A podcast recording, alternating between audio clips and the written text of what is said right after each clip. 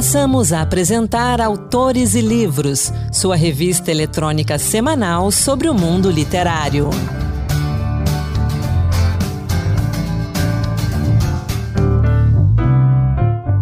Olá, eu sou Ana Beatriz Santos e começa agora mais um Autores e Livros.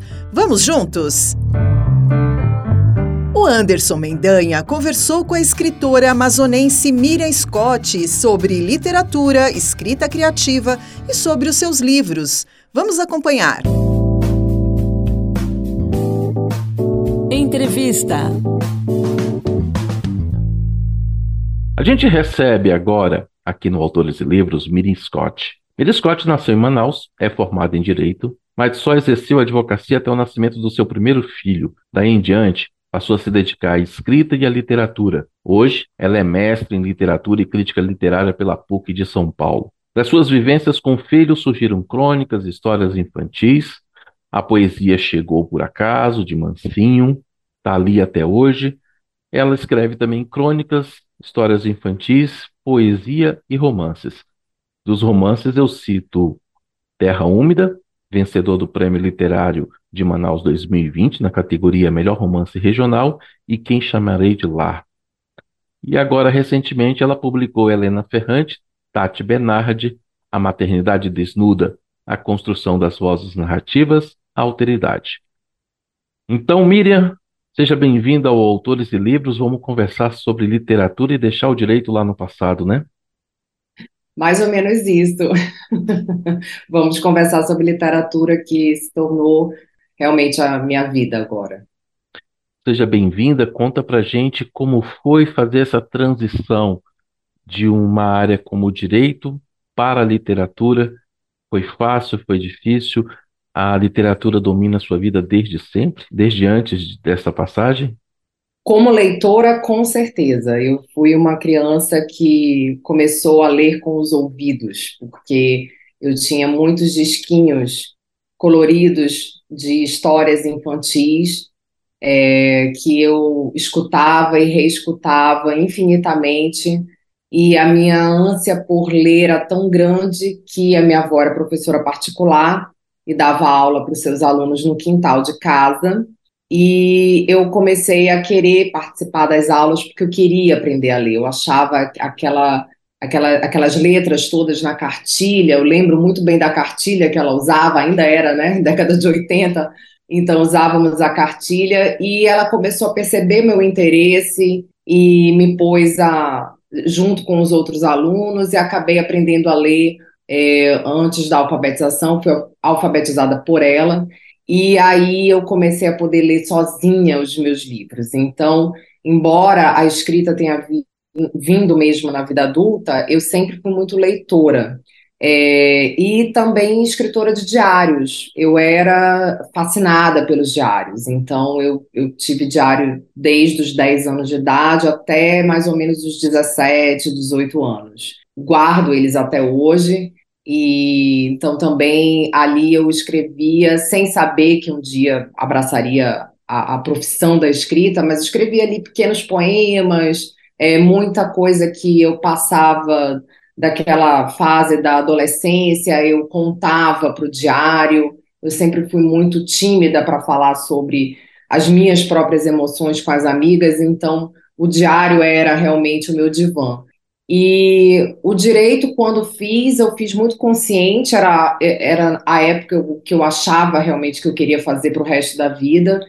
É, talvez naquele momento ali do final dos anos 90, anos 2000, é, era uma das profissões que os pais sonhavam que uhum. os filhos fizessem, e eu, eu acabei indo na onda, é, ouvindo meus pais e amigos e amigos dos pais sempre dizerem que o direito é um leque de opções, você pode fazer várias coisas a partir disso. Então aquilo ficou um pouco na minha cabeça e fiz direito, fiz pós-graduação em direito civil processo civil, trabalhei como advogada durante muito tempo, cheguei a ser é, assessora do Tribunal de Justiça do Amazonas, mas realmente a chegada do Daniel foi um divisor de águas para mim, porque quando eu me tornei mãe, eu sabia que para eu voltar né, depois da licença maternidade ali de meros seis meses, que realmente eu acho que é nada para quem tem um filho.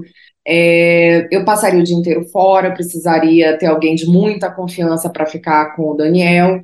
Isso não passava pela minha cabeça, eu não estava pronta para me afastar dele durante tanto tempo, passar seis, sete horas fora de casa pelo menos. E aí conversei com a minha sócia e pedi um afastamento. Falei assim, olha, não tenho condições de voltar agora, também não é justo com você ficar prorrogando o tempo e você tendo que abraçar todas essas causas sozinha, então eu vou me afastar.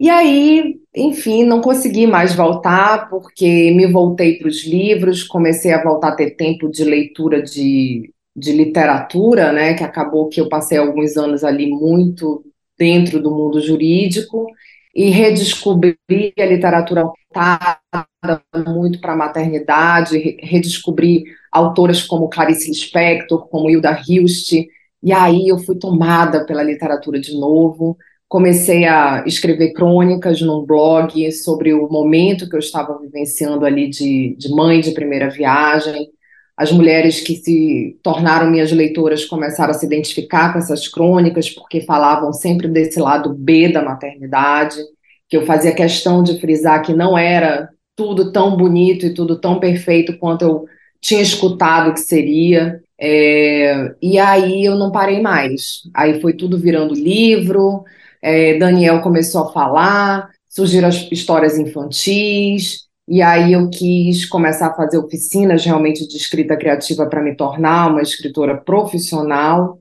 e fui caminhando por esse por esse percurso literário que eu espero que seja para o resto da vida.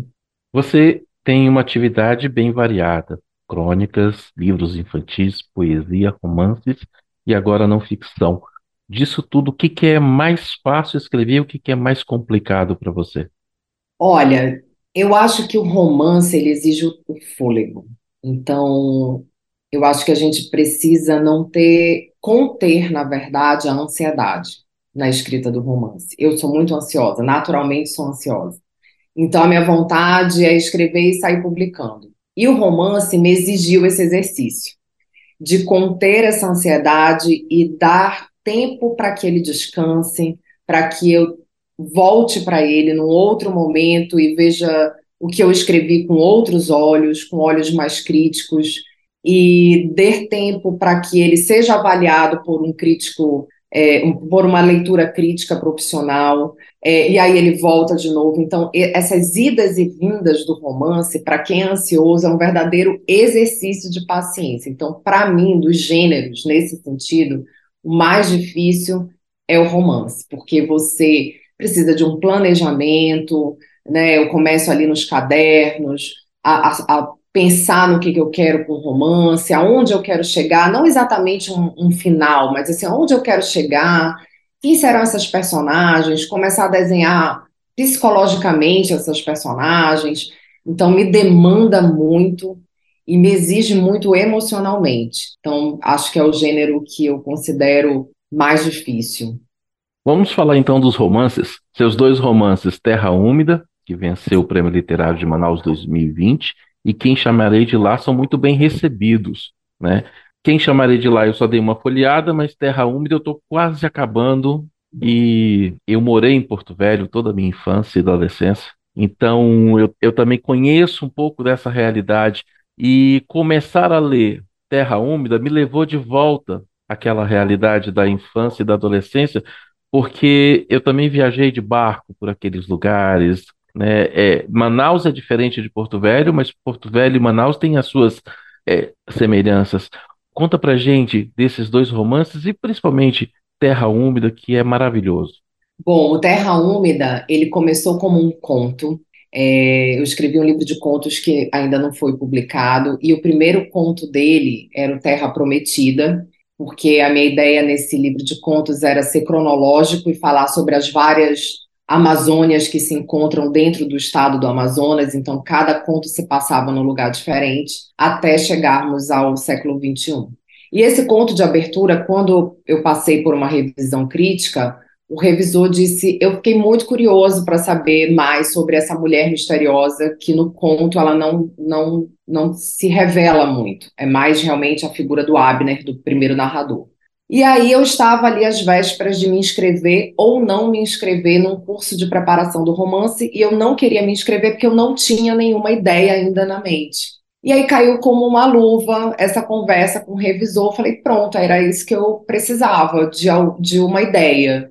E aí eu mostrei essa ideia para o professor do curso de romance, ele adorou, ele achou que dava um romance muito bacana, e comecei a construção dele lá em 2017. Eu queria, de alguma forma, homenagear é, os imigrantes judeus marroquinos que chegaram aos montes aqui na Amazônia, na época do auge do ciclo da borracha, nós tivemos é, realmente uma, um ciclo migratório gigantesco nessa época. É, e meu bisavô veio diretamente do Marrocos aos 12, 13 anos de idade, juntamente com a sua família. E embora Terra Úmida seja ficção, eu, eu não me inspirei na história familiar para criar Terra Úmida, mas eu tentei homenagear os judeus né, marroquinos que fazem parte, nós temos uma comunidade muito intensa aqui na, no Amazonas e, e, relativamente grande, menor que a de Belém, mas relativamente grande, e eu acho que faltava isso na, na, na ficção brasileira, né? Eu acho que ainda é um, um povo muito pouco explorado, porque geralmente as pessoas é, conhecem um pouco do judaísmo é, ali do Sudeste, que é um outro tronco, né? Que é o pessoal que veio do leste europeu.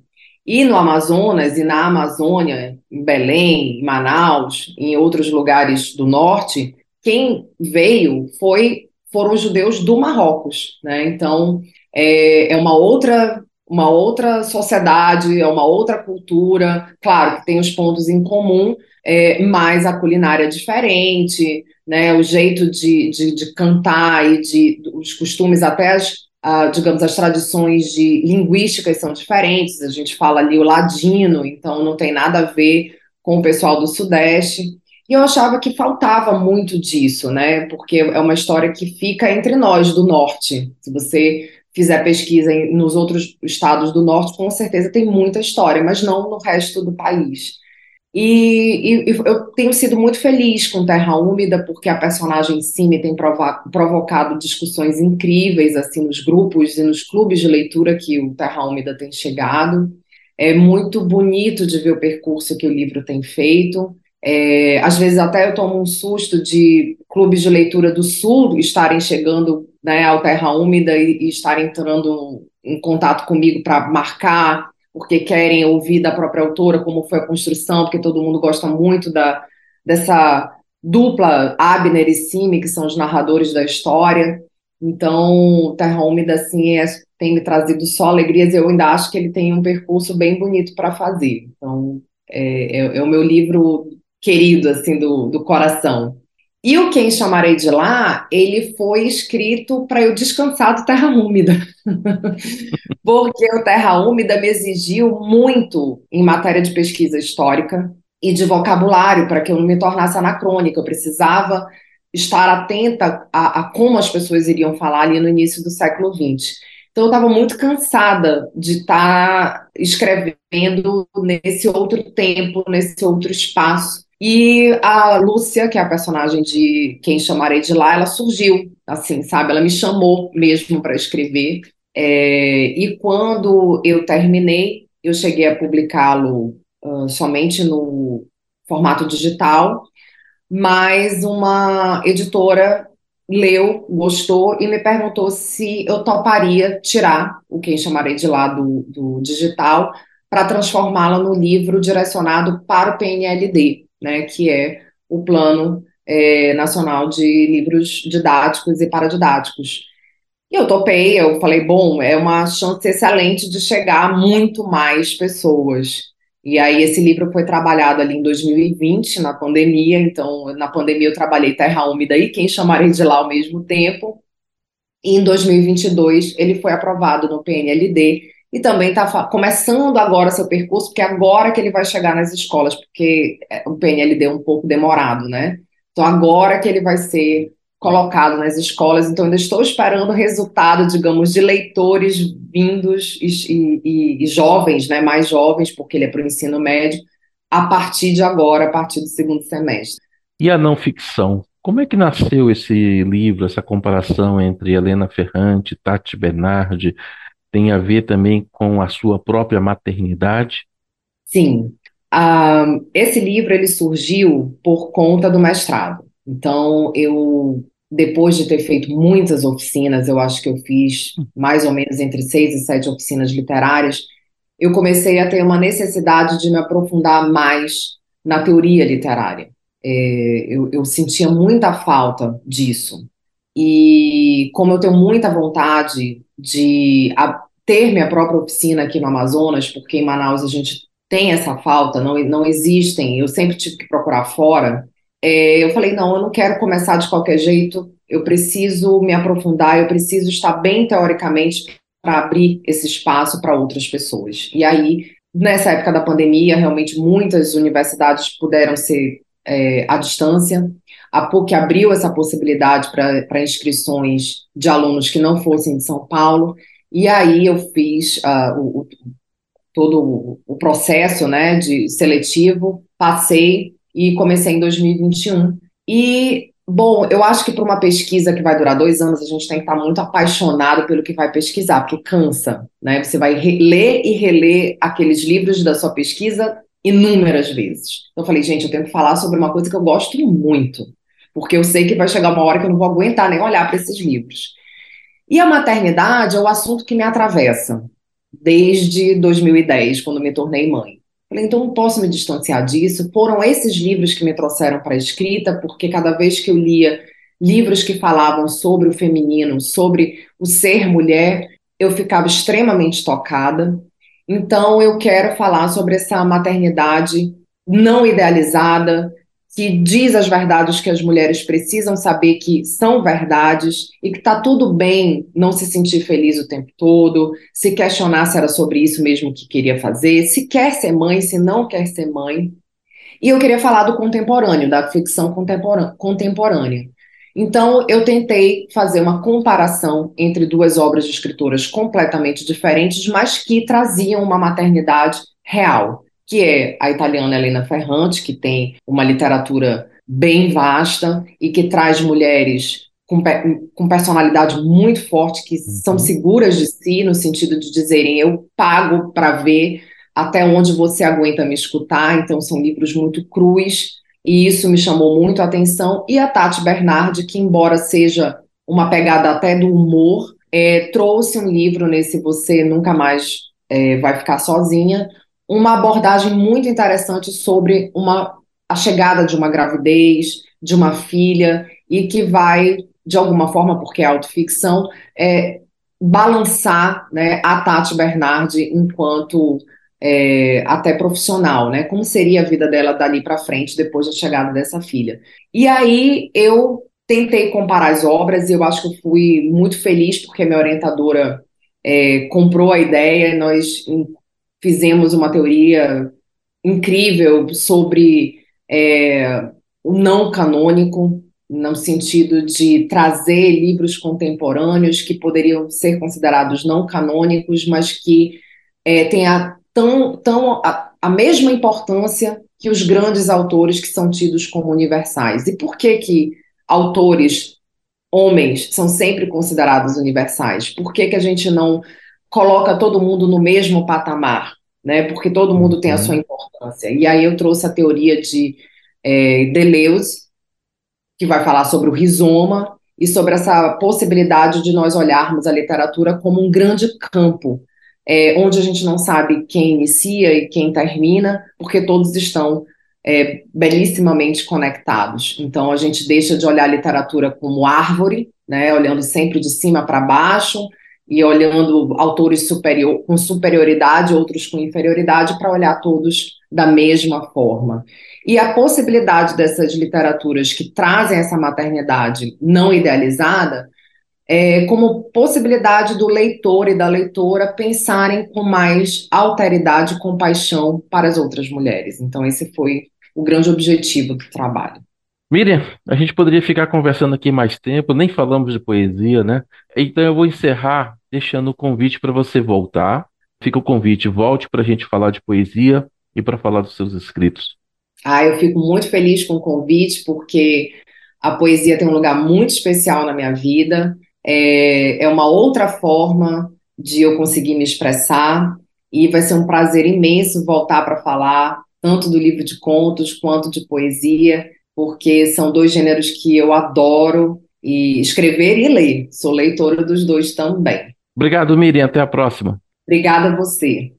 Essa foi a conversa que tive com Miriam Scott.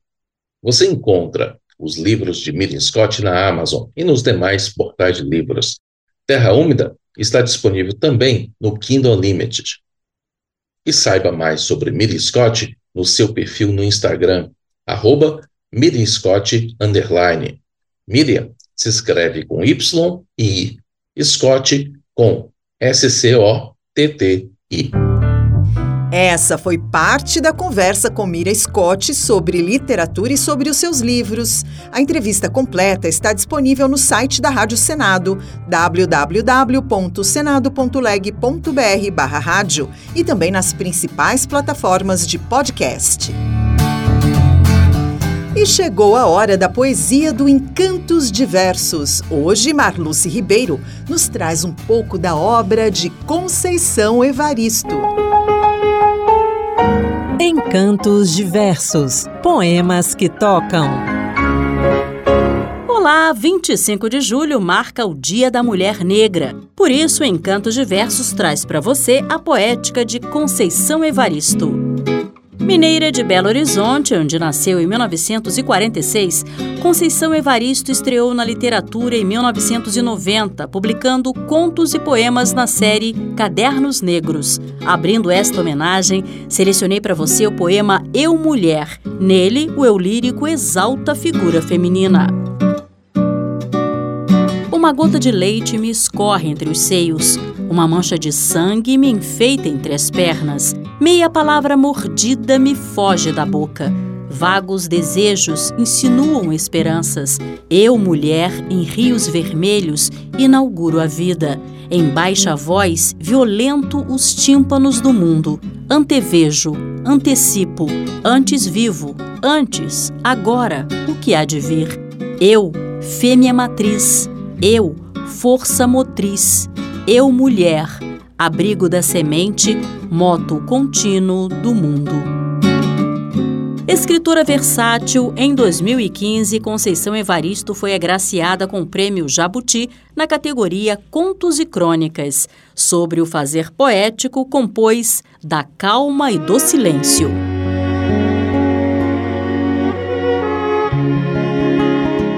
Morder a palavra, por favor, não me apressem.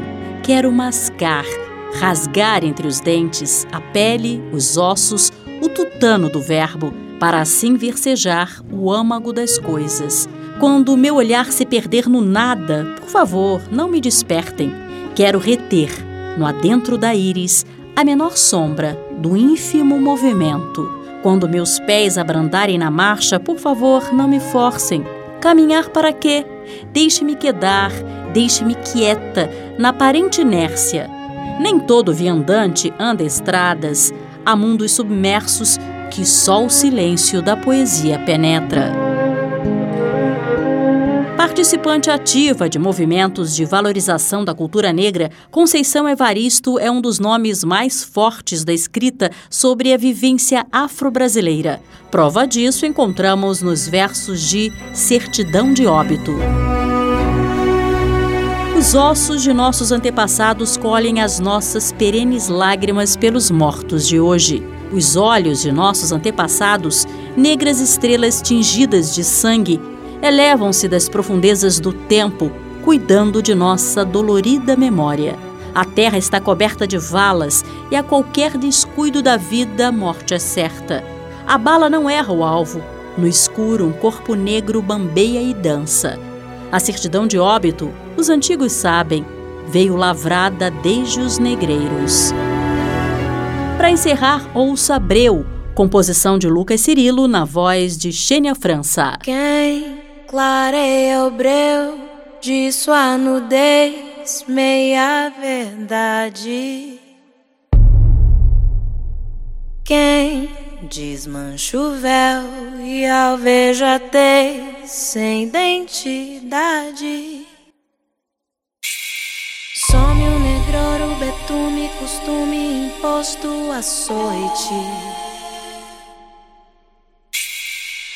Surge outro nome, outro tato, mulata, aquela de cor. Vende-se o coito, a carne barata do dia pra noite. Outra mulher, outro fim, mesma dor. Quem clareia o breu? de sua nudez, meia verdade.